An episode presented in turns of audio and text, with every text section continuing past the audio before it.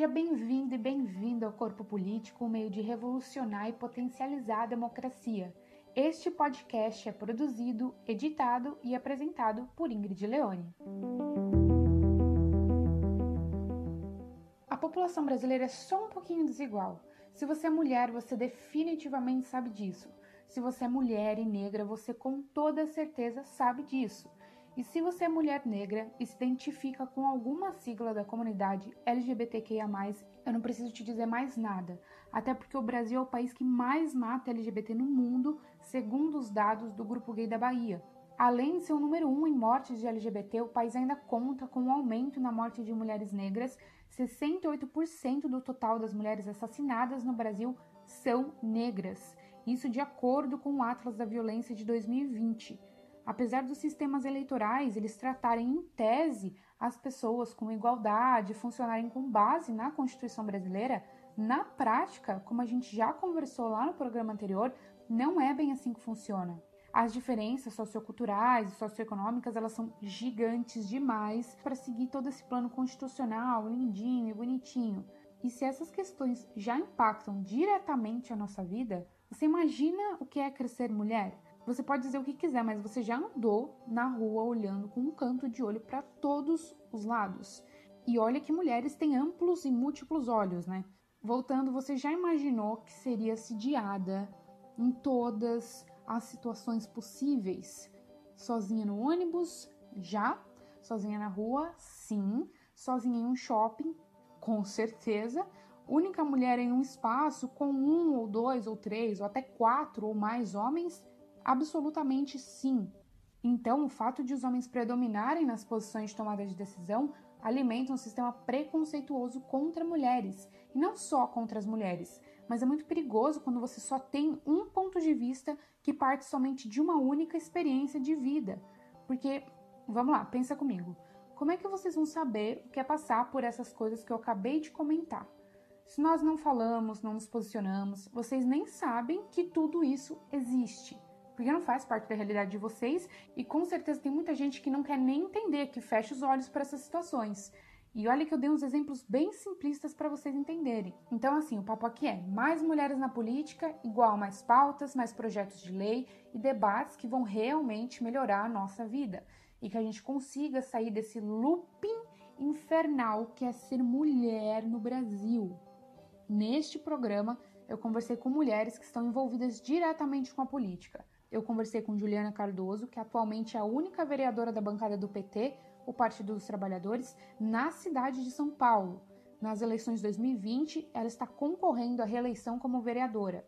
Eu também bati um papo com Tatiana Moya, que atua junto no setor imobiliário e é candidata a vereadora em Mogi das Cruzes pelo Partido Verde nas eleições de 2020. Em diferentes momentos, elas vão atravessar a minha fala para conseguir contextualizar o que está sendo apresentado ou conectando agora com o nosso histórico. Essa é a voz da Juliana Cardoso. Quarto mandato do PT. É histórico isso. Histórico em todos os partidos de esquerda do mundo. Como eles não conseguiram tirar a gente pela urna, eles criaram o gol, retirando a presidenta Dilma com impeachment. Essa é a voz da Tatiana Moia. A primeira coisa é você se apropriar dessa ideia, né? Porque nós mulheres é, não somos vistas nesse lugar de candidata, de política. A luta pelo direito das mulheres vem avançando muito e não é só aqui no Brasil, mas em algumas partes do mundo também. Eu não vou dizer todas, porque ainda acontecem muitas paradas muito estranhas e bizarras aqui no planeta Terra, como por exemplo e é uma coisa muito pesada que eu vou dizer agora, mas, por exemplo, a mutilação de meninas ainda na fase de desenvolvimento que acontece em algumas partes do mundo. E a gente também tem o parto cesárea sendo empurrado por médicos, o estupro, e eu poderia ficar aqui listando todas essas coisas horríveis, mas enfim, acontecem essas coisas bizarras que às vezes é necessário questionar o que é que está acontecendo aqui, né? Porque assim, a gente teve sim alguns avanços, né? Nós tivemos o direito ao voto, o direito de serem eleitas, mas esses direitos nem sempre são completamente respeitados, apesar de existirem. Para você ter uma noção, nós mulheres somos 52,5% do eleitorado brasileiro, segundo o Tribunal Superior Eleitoral. E adivinha só, 66,6% dos candidatos são homens. Essa conta meio que não fecha, certo? Uma onda conservadora de um avanço de pensamentos que tiram o direito da classe trabalhadora, que tiram o direito das mulheres, que criminalizam a comunidade LGBTQI+, que queima os nossos povos indígenas, que matam a população negra, nossos jovens periféricos. Isso está acontecendo todos os dias.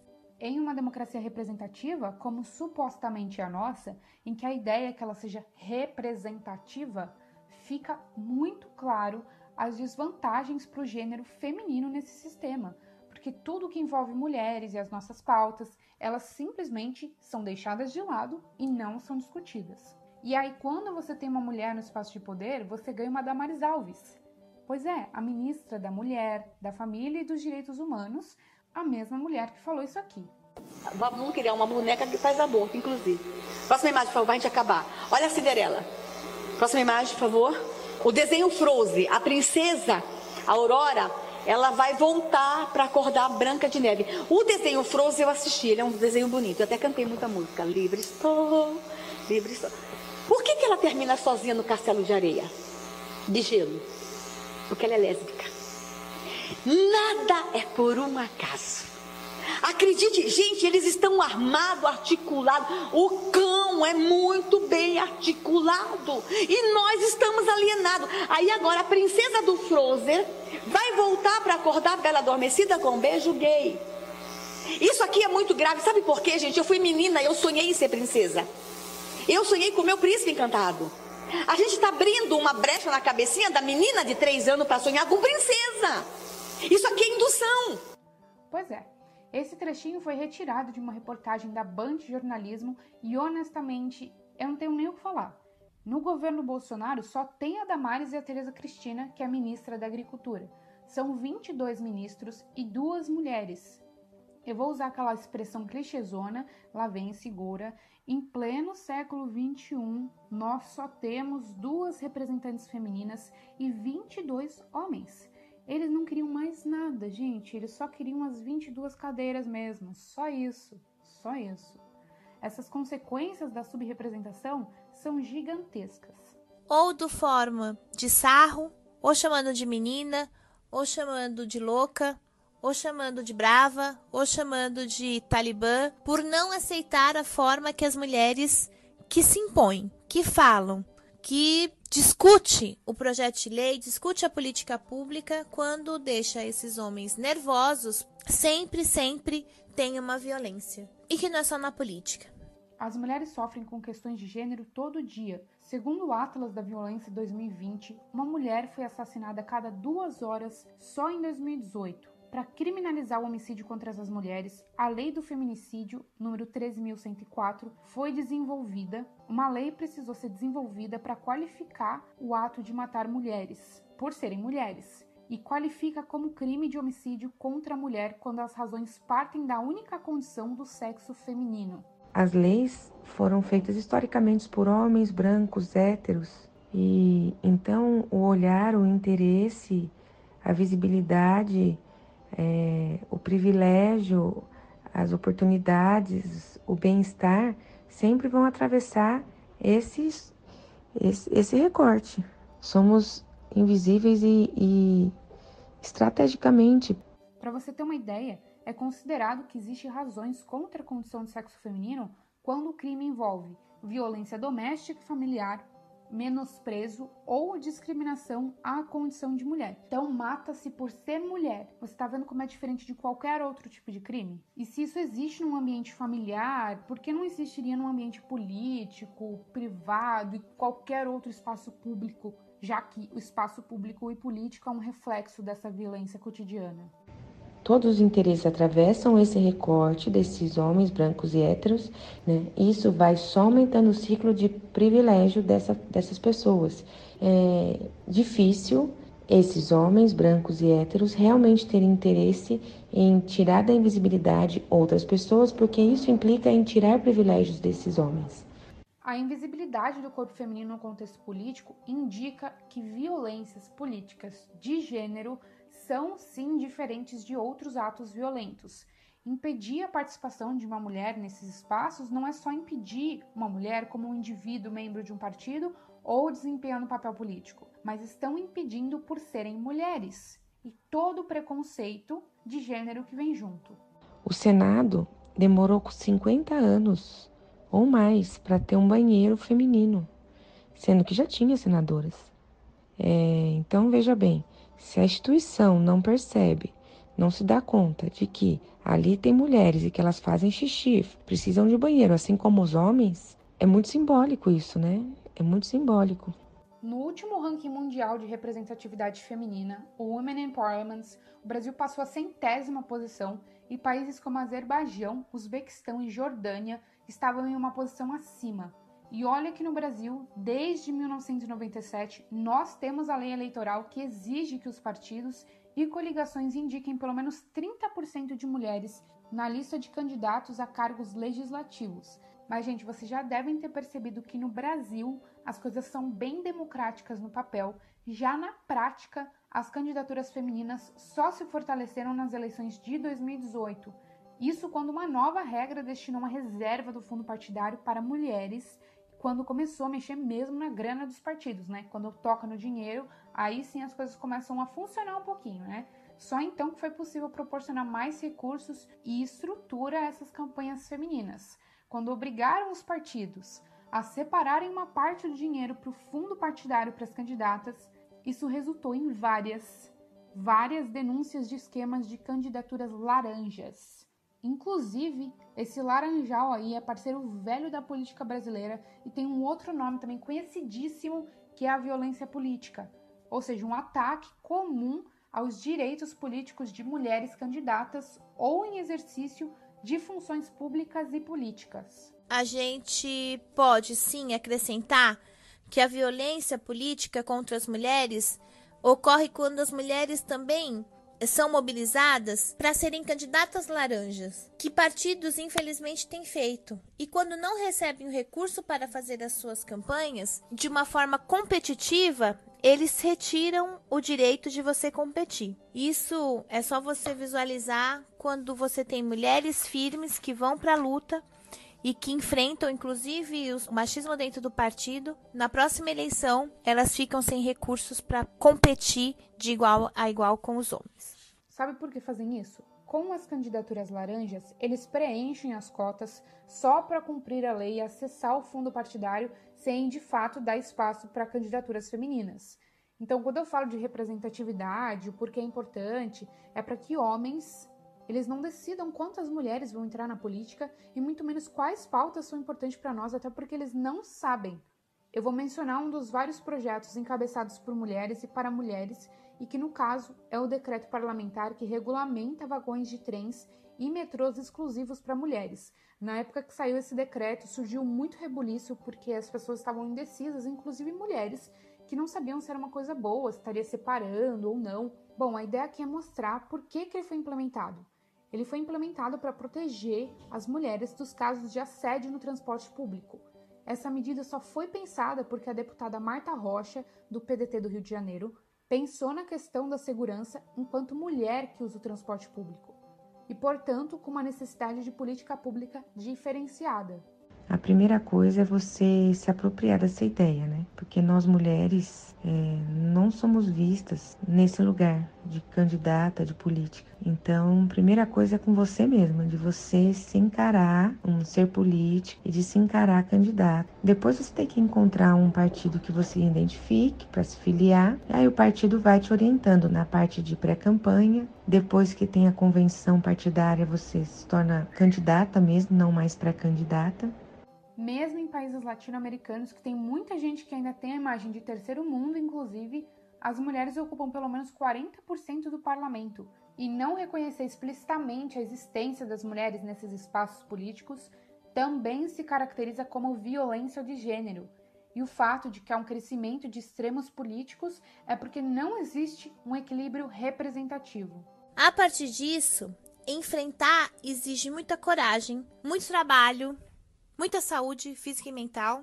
Importante dizer isso. E tem que ter uma união da esquerda, de todos os partidos que pensam que nós não podemos entrar no retrocesso de direitos. Junto, não podemos desistir da política, porque quem desiste da política deixa espaço para essa onda conservadora dos homens brancos de meia idade, classe média alta, acabarem com os poucos direitos que a gente conquistou nesses últimos tempos de tantas lutas sociais. Nos últimos anos, o Brasil teve uma enxurrada de processos envolvendo violências física e verbal contra mulheres nas casas legislativas. Em 2014, a deputada federal Maria do Rosário foi alvo de violência discriminatória pelo ex-deputado, aquele que não deve ser nomeado, porém o nomearei, Jair Bolsonaro, atual presidente da República. Grava aí que eu sou estuprador, eu sou estuprador agora. Olha, jamais estuprar você que você não merece. Olha, eu espero que não. É esse o papo? Dá, eu te dou outra. Dá que eu te dou outra. Dá que eu te dou outra. Dá que eu te dou outra. Dá que eu te dou outra. Dá, que eu te dou outra. Gente, mas o que é isso? Você me chamou de estuprador? Você me chamou de estuprador? Você foi moral? Tá, vagabunda? O que é isso aqui? O que é isso aqui? Essa fala de Jair Bolsonaro foi retirada de uma reportagem da Rede TV. E não foi só esse caso não, tá? A deputada Jandira Fegali sofreu agressão física pelo deputado Roberto Freire. Física. Ele literalmente teve a falta de noção de agredir fisicamente ela no espaço público. Em 2018, nós também tivemos o caso de Marielle Franco, em que o deputado Alberto Fraga disseminou informações falsas sobre a vereadora e que foi assassinada no mesmo ano da denúncia. Em agosto de 2020, já eram contabilizados 900 dias sem respostas sobre o assassinato de Marielle Franco nesse dia de luta, de resistência, aonde uma palavra de ordem para a nossa vida em meio a essa crise é que nós possamos viver com respeito a todas, cada um com seus corpos, cada uma com seus corpos, cada uma à sua maneira, cada uma na sua forma de resistência diária. Esse trecho foi retirado da sessão ordinária em 2018, no dia 8 de março, o último pronunciamento de Marielle Franco antes de ser assassinada. O fato de que espaços legislativos sejam ocupados, em sua maioria por homens, significa, entre várias outras coisas, que a perspectiva das mulheres, determinada por suas posições sociais e experiências de vida, não são representadas. E por mais que o número de mulheres na política esteja assim aumentando, e é muito claro, e a gente consegue ver isso nas eleições de 2020, com candidatas a vereadoras, mas ainda assim, a gente precisa expandir o debate para entender como tudo funciona e o que está acontecendo com as mulheres desse país. Porque se ninguém olha para elas, ninguém olha para nós e não nos escutam, o que é que está acontecendo que só os homens estão sendo ouvidos e respeitados? Às vezes eu me sinto meio que um bate-cabeça naquele show de rock pesado, sabe? Parece que eu tô lá no meião, sentada, sem entender nada. E foi na verdade na tentativa de entender o que estava acontecendo que este podcast surgiu. Em uma das conversas que eu tive com candidatos a vereadoras em Mogi das Cruzes, uma resposta que se destacou foi a de Patrícia Feijó, candidata pelo Democratas, e eu acho que é exatamente isso. Essa última eleição, não digo tanto, mas essas eleições de 2020 é, é um ponto de partida para que as mudanças ocorram. Embora em um número muito pequeno ainda, é, estudos comprovam que a gestão feminina, não só em outros segmentos, está obtendo resultados muito significativos, né? É essencial que haja uma representatividade feminina mais abrangente na política no nosso país. Ainda mais quando falamos de uma nação onde as mulheres são mais da metade do eleitorado e ocupam menos de 10% dos assentos nas casas legislativas. Eu quero fechar esse programa com o artigo 2 da Declaração dos Direitos da Mulher e da Cidadã, escrita por Olympe de em 1791. O objetivo de toda associação política o de conservar os direitos naturais e imprescritíveis da mulher e do homem. Esses direitos são a liberdade, a prosperidade, a segurança e, sobretudo, ao de resistir à opressão.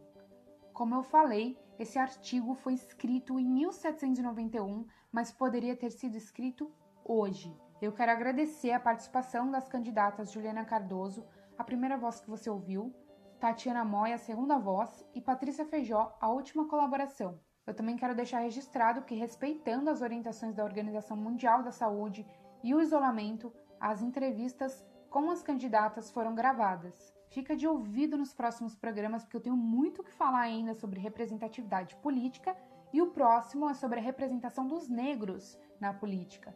Para acompanhar e ter acesso a todo o conteúdo complementar e visual, é só seguir o podcast lá no Instagram. O perfil é ocorpo.político. O Corpo Político é parte integrante do trabalho de conclusão de curso de jornalismo da Universidade de Mogi das Cruzes. O roteiro, a apresentação e a edição é por Ingrid Leone. A orientação pela professora doutora Agnes Arruda. Coordenação, professora mestra Grace Duarte. Muito obrigada por escutar o Corpo Político e eu te espero no próximo programa.